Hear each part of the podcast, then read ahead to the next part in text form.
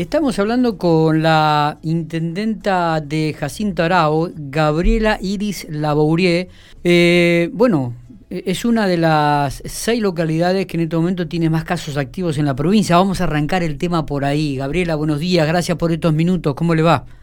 Buenos días a ustedes, buenos días a la audiencia. Bueno, eh, 84 casos activos en estos momentos, Jacinto Arau. Sí. ¿Cuántas personas hay ahí en la localidad, Gabriela? Un montón. Eh, algunas eh, tenemos algunos problemas porque no todo el mundo dice cuáles son los contactos estrechos, que creo que eso es una situación bastante general en toda la provincia. Eh, no me nombres porque eh, me comprometes o ese tipo de cosas y a veces pasan estas situaciones que después lleva a, a las complicaciones y, muy difícil de controlar. Está bien. Pero yo te diría que casi medio pueblo aislado. Ahí. Y, y discúlpeme la ignorancia, ¿cuántos habitantes tiene Jacinto Arau? 2.500 más o menos. O sea que 1.250 personas aisladas y hay 84 sí, no sé contagios si tanto, Pero sí, un gran número. Sí, estamos hablando de, de un contagiado cada 30 habitantes. Está bien. ¿Las clases están este, dándose con normalidad en forma presencial o han suspendido en, ese, en esa localidad? No. No, no, no, las clases se están dando con normalidad, el foco de contagio no es la escuela ni los dos colegios secundarios que tenemos, eh, se da particularmente en, edades mayores a, la edad secundaria y en menores de unos 55 años, 60 para abajo. Bien, bien, eh, o sea que eh, es preocupante la situación, ¿no? Es preocupante, sí, eh, ahora ya estamos un poquito más tranquilos porque los nuevos positivos del fin de semana eh, ya son de personas que están aisladas. Ah, bien. Eh, entonces eso nos alivia un poco la situación porque la semana pasada llegó un punto en que lo declaramos de contagio comunitario porque había casos donde no encontrábamos el nexo. Bien, ¿hay, hay alguna búsqueda activa que se está realizando? ¿Se realizó? ¿Hay no, no, no, no. Eh, sí, el hospital está trabajando constantemente, que ante cualquier síntoma la gente acuda. Claro. Eh, son muy amplios los síntomas, ¿viste? Hoy, qué sé yo, desde una diarrea, un vómito que tal vez no tenga nada que ver con, con algo respiratorio, pero son síntomas de COVID y no hay que dejarlos pasar. Eh, está bien. Gabriela, eh, ¿han trasladado pacientes a otras localidades? Sí, tenemos dos pacientes en Santa Rosa, eh, una en estado bastante delicado y hay una en General Hacha. Bien, bien. ¿Y el hospital cómo está trabajando? ¿Están las camas completas o todavía hay disponibilidad? Nosotros acá tenemos cuatro camas destinadas a COVID y están disponibles. Eh, por suerte las personas ah, que están en sus domicilios, si bien algunas no la están pasando tan bien, eh, no han necesitado internación local. Correcto. dentro de esta gente que está contagiada, ¿no? ¿Hay mucha gente joven o es gente ya adulta mayor?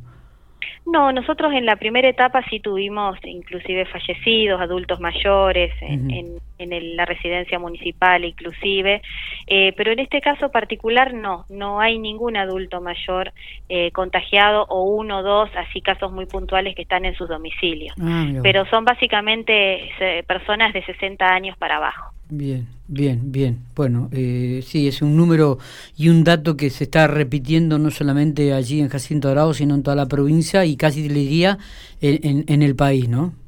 Sí, totalmente. Gabriela, me llamó mucho la atención una definición suya que he podido leer en algún medio de la, de la provincia, ¿no? Donde habla de que la policía no debe ser niñero. Cuéntenos un poco, ¿cómo surge esto? ¿Por qué esa definición? En realidad es un pensamiento muy personal. Bien. Eh, eh, yo creo que, que la policía está para cuidar y para brindar seguridad y no para estar eh, diciéndonos constantemente póngase el cubreboca o interviniendo en, en fiestas clandestinas donde eh, los padres de los menores que van eh, lo están permitiendo de alguna manera y son responsables de esa situación o el lugar donde se hace tienen un propietario y también tiene que hacerse responsable de la situación. No digo que intervenga, eh, sí, para eso está, lógicamente, para hacer cumplir los decretos de la provincia, pero la policía no puede estar eh, parado enfrente de cada uno de nosotros diciéndonos lo que tenemos que hacer. Eh, a eso me refería con, con ser niñero. Claro, claro. Este, sí, parece mentira, ¿no? Que uno tenga que repetir, este, también inclusive nosotros lo hacemos a través del medio esto de, cuidarnos, de, respetar y de colocarse el barbijo. Eh, parece increíble que después de un año prácticamente de, vivir en pandemia tengamos que seguir repitiendo este tipo de conceptos, ¿no? Es que uno, estamos todos cansados, agotados de la situación. Yo creo que la pandemia nos perjudicó a todos de alguna u otra manera. Eh, a nosotros que cuando asumimos no pensábamos encontrarnos con esta situación y la verdad que nos ha complicado mucho eh, el trabajo. Y uno está repitiendo desde hace 14 meses constantemente en flyer, en publicidad, en el boca a boca, el uso del cubreboca, la distancia eh, y demás y es como que llega un punto donde eh, ya depende de cada uno y hay una responsabilidad personal de cada uno en cuanto a cómo cuidarse. Claro, y claro. con respeto al, al resto, porque a ver, vos capaz que no querés ponerte el cubreboca, pero aunque sea por respeto a la persona que tenés enfrente. Totalmente, totalmente. Y aparte está dentro de los protocolos. La última que le hago, ¿cómo, cómo está la localidad de Jacinto Arao? ¿Cómo está socialmente, económicamente? ¿Qué obras se están realizando? ¿Cómo, cómo, ¿Qué proyectos tiene?